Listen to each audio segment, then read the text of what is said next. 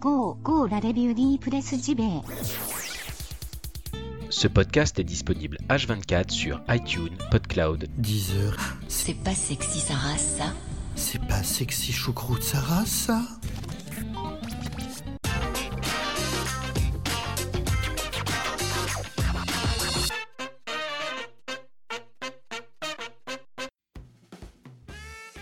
Sommes le lundi 27 mai 2018. Bienvenue à toutes et tous, bienvenue dans la revue de presse JV, votre podcast 100% jeux vidéo, votre podcast quotidien de l'amour. Moi c'est Bruno Roca et donc on va se régaler avec un bon quart d'heure de jeux vidéo ce matin. On reprend la semaine, j'espère que le week-end s'est bien passé. Pour les tipeurs, hein, j'espère que vous avez bien pris votre édition du samedi, car je vous ramenais en 1994 pour une revue un petit peu spéciale. Euh, Il y a eu les replays hein, hier, dimanche. Bref, j'espère que vous avez pris tout ça comme il se doit pour vous en mettre plein les esgourdes. Et donc là, on va attaquer cette nouvelle semaine avec une bonne petite brochette de news. Allez, c'est parti.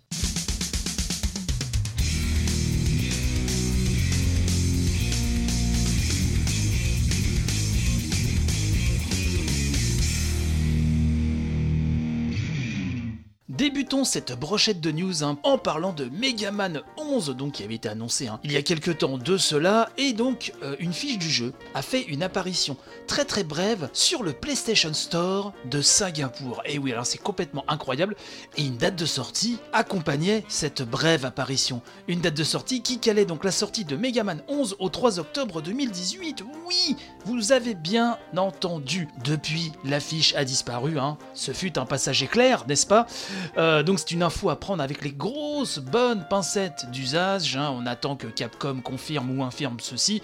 En tout cas, il semblerait, si on, en croit cette petite fiche éphémère, que Megaman 11 donc serait prévu pour le 3 octobre 2018.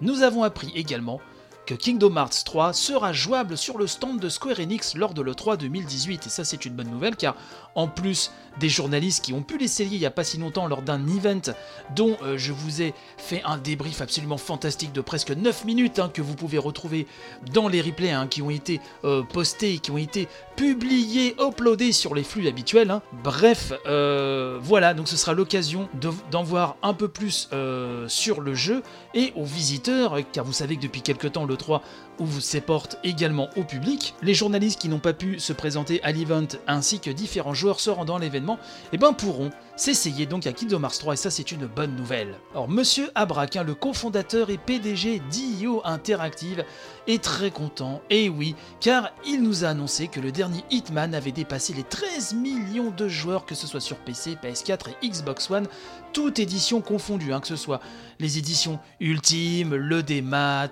le physique, bref. Je rappelle que suite hein, euh, à la séparation entre IO Interactive et Square Enix, eh ben, le studio avait récupéré les droits de son bébé. Ils sont en train de besogner sur la suite des événements, mais en tout cas, bah, euh, ce Hitman qui avait été vraiment très très favorablement accueilli par les critiques et visiblement donc par les joueurs, a de quoi redonner le sourire hein, donc à IO. Petit tour vers la Switch, euh, j'aimerais vous reparler de Captain Toad, un Treasure Tracker. Euh, C'est Nintendo Difference hein, qui nous apprend que Nintendo of America a diffusé donc la semaine dernière une nouvelle bande-annonce hein, de cette version Switch de Captain Toad qui était à l'origine un jeu Wii U je le rappelle, un sorti en 2015. Donc euh, cette nouvelle version sortira le 13 juillet, non seulement sur Switch, mais également sur 3DS, hein, et donc met en scène Captain Toad, hein, l'un des héros de Super Mario 3D World qu'on a pu voir dans Super Mario Galaxy et également Super Mario Odyssey, hein, plus récemment. Euh, il y a aussi Toadette, bien sûr, et plus de 70 niveaux de type bac à sable inspirés des Akoniwa, nous reprécise bien Nintendo Difference. Alors Akoniwa, ce sont les jardins en boîte japonais. Donc, euh, Nintendo Difference nous dit que sur Switch et 3DS, on trouvera des parcours complètement inédits provenant de Super Mario Odyssey, tel New Donk City. Je sais pas si vous avez vu ces images, mais c'est- c'est formidable. Des petits niveaux dans New Donk City comme ça, à mon avis, on va se régaler.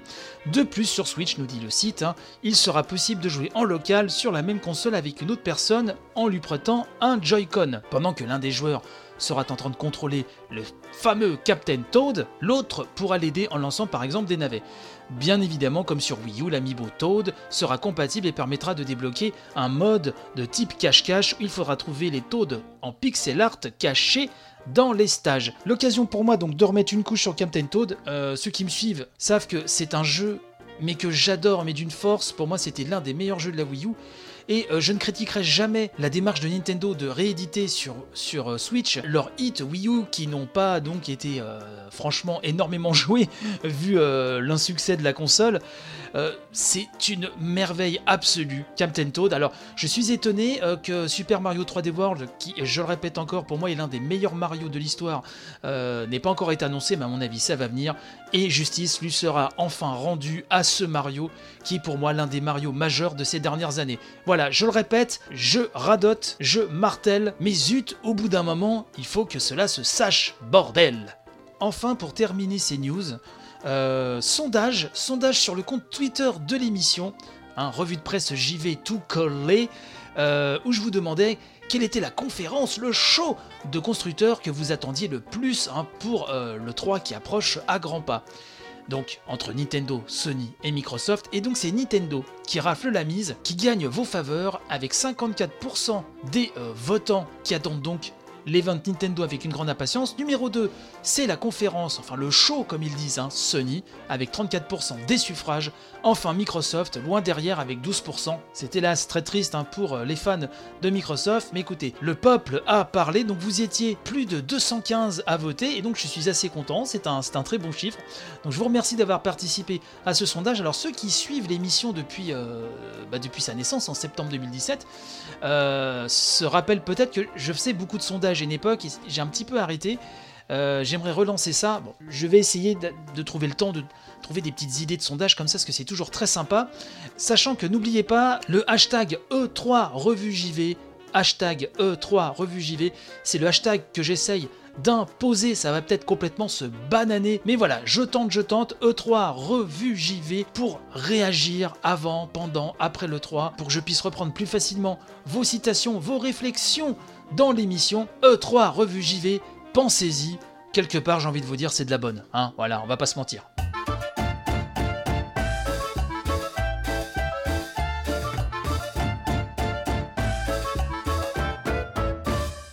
Cela vient de tomber, Killer 7, le chef-d'œuvre de Suda 51, un Suda Goichi, revient sur PC.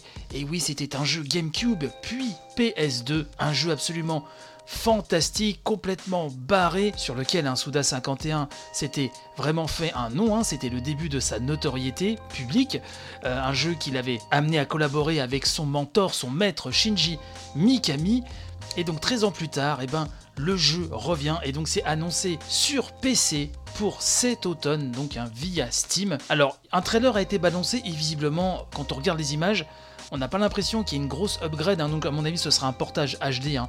Euh, tout bête, mais enfin, cela suffit amplement tant que ça tourne en 60 images secondes. Hein. On n'en demandera pas plus. Je rappelle que le style graphique de Killer 7 était très très très particulier, avec beaucoup d'aplats de couleurs très criardes, que l'on incarnait 7 personnalités différentes d'un tueur, que les phases étaient très dirigistes, avec des phases à la troisième personne, des, des phases vues FPS pour les combats. Bref, c'était complètement psychédélique, complètement hors norme, et c'est un jeu qui a marqué son époque. Et donc enfin, il revient. Si vous suivez l'émission, euh, je vous ai très souvent rapporté les propos de Suda51, hein, qui, est, l'un de mes game designers hein, préférés, où il euh, par moments comme ça euh, le retour de, Killer 7, sachant que la licence appartient toujours à Capcom. Donc à mon avis, un bon deal a dû être trouvé. Alors pour l'instant, c'est annoncé que sur PC. Ce serait bien que ça se pointe sur PS4 et Xbox One aussi. Hein, sur la Switch, peut-on rêver? Ce serait formidable. je vous tiendrai au courant en tout cas de, euh, s'il y a d'autres news à ce propos. Au niveau vraiment des nouvelles features concernant ce, portage, au moment où j'enregistre l'émission, c'est-à-dire dimanche soir, on n'a pas plus d'infos que cela. Est-ce que ce sera vraiment les mêmes modes euh, Est-ce que le gameplay ne va pas être euh, modifié d'un chouïa On ne sait pas du tout. Euh, au moment où j'enregistre l'émission. J'imagine quand même qu'ils vont apporter 2-3 petits trucs en plus, ce serait bien, peut-être pour redécouvrir le jeu avec un confort supplémentaire. Je vous tiendrai au courant de tout ça, mais en tout cas c'est une très très très très bonne nouvelle. Maintenant, s'il vous plaît, je veux ma compile No More Heroes sur PS4 ou sur Switch j'ai envie de vous dire, ce serait grand bonheur. Mais en tout cas, Killer 7 qui revient, c'est un jeu culte, ça fait plaisir. Voilà.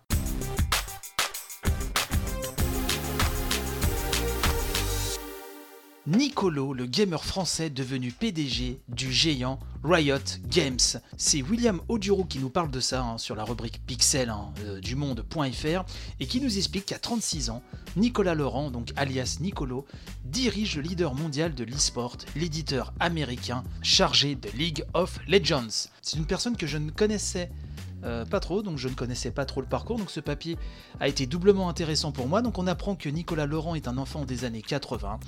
Il en a les références cinématographiques, mais aussi vidéoludiques, hein, nous dit William Oduro, des parties sur console Nintendo, Master System, Mega Drive ou encore Super Nintendo, puis en grandissant, le PC. Après un lycée militaire vers Grenoble et une classe préparatoire à Henri IV à Paris, il enchaîne avec l'ESSEC, l'une des plus prestigieuses écoles de commerce françaises. Sa philosophie est la suivante, je le cite, Travaille dans l'industrie qui te passionne, sur un rôle qui te valorise. Il refuse ainsi des stages hein, dans d'autres filières pour privilégier une filiale d'Orange qui gère un portail de jeux vidéo en ligne, goa.com, qu'il connaît bien d'ailleurs hein, pour avoir beaucoup joué à la quatrième prophétie. Il y restera 6 ans de 2003 à 2009. C'est alors qu'il rentre chez goa.com en 2007 que Nicolas Laurent fait la rencontre de Mark Merrill et de Brandon Beck, les cofondateurs d'un jeune studio de Los Angeles, Riot Games.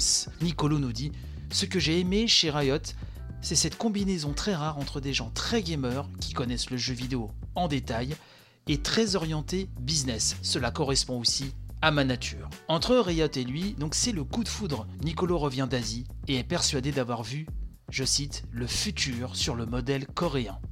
Celui de jeux vidéo à gros budget gratuit dont la vie commerciale s'étend sur plusieurs années. En 2017, il est promu président directeur général de Riot Games.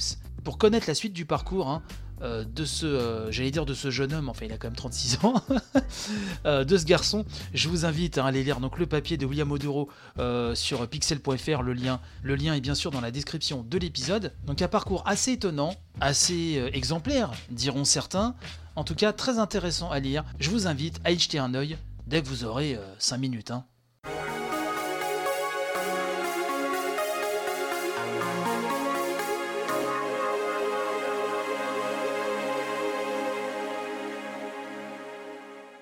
Tenez, Romain Mahu nous parle de quelque chose d'assez euh, sympa sur gameblog.fr, à savoir deux jeux Super Nintendo qui seront bientôt réédités sur cartouche exclusivement pour le Japon. C'est en effet Tomo, hein, la société Tomo qui vient d'annoncer la sortie au Japon l'été prochain, nous dit Romain Mahu. Donc euh, la réédition de deux jeux Super Famicom, Shodai Neketsu Koa Konyukun, hein, jeu issu de la série plus connue sous le nom de River City Ransom ou Street Gangs en Occident, et Return of Double Dragon, titre sorti en Occident sous le nom de Super Double Dragon. Donc des images des boîtes hein, de ces deux rééditions sont disponibles sur le net. Hein. De toute façon, je vous mettrai le lien euh, de la news, vous verrez ça, c'est assez sympa. Donc le premier jeu à savoir le Kunio-kun, sera commercialisé le 28 juin prochain, tandis que le second, donc euh, Double Dragon, sera mis en vente le 12 juillet, hein, qui suivra. Ça se passe en 2018 tout ça, hein, pas de panique. Donc chaque jeu sera vendu pour la modique somme de 6458 yens, nous dit euh, Gameblog, soit à peu près 51 euros. Comme souvent avec ce genre de produit, nous dit-on, seul le Japon est concerné.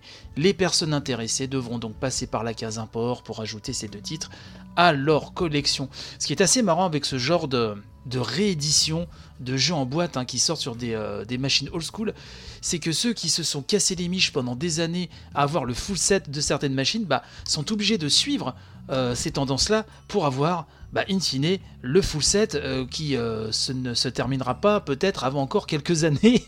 Donc c'est assez, assez rigolo là-dessus. Voilà, c'était la petite news néo-rétro de, du, matin. Hein. Voilà, j'espère qu'elle vous a plu. Et il est grand temps, et c'est ma grosse migraine hein, qui me fait dire ça, de passer. Oui, j'ai la migraine, ça arrive à tout le monde, vous savez, ça arrive même au meilleur. Ne, ne me jugez pas, ne me jugez pas, s'il vous plaît. Donc on va passer à la fin de l'émission. Allez.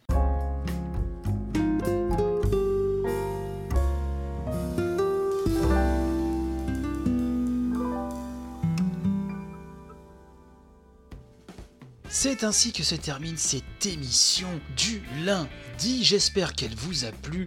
De toute façon, on se retrouve demain peu avant 7h. En vérité, en ce moment, c'est même posté à 6h sur tous les flux habituels. Vous connaissez toutes les adresses, il n'y a pas de souci, n'hésitez pas à réagir sur les réseaux sociaux, c'est très important de partager un max et de me laisser des petites étoiles et des petits commentaires qui vont bien sur iTunes. N'oubliez pas d'aller faire un tour également au Tipeee si vous voulez euh, avoir accès à toutes les éditions inédites du samedi, les précédentes, la récente et les futures. Bref, et puis la possibilité de participer au micro et à l'organisation de la grande revue de presse JV. N'oubliez pas également ce hashtag qui sent peut-être la loose au final, hein, je ne sais pas s'il va marcher ou pas, qui est donc hashtag E3 revue JV, le hashtag des champions, le hashtag des gens de bon goût, j'ai envie de vous dire, le hashtag de l'amour, quelque part. Donc ça, n'hésitez pas à aller euh, checker tout ça. Je vous souhaite une très bonne journée, hein, panache et robustesse comme d'habitude, bon courage, et je vous dis donc à demain, si vous le voulez bien. Allez, bye bye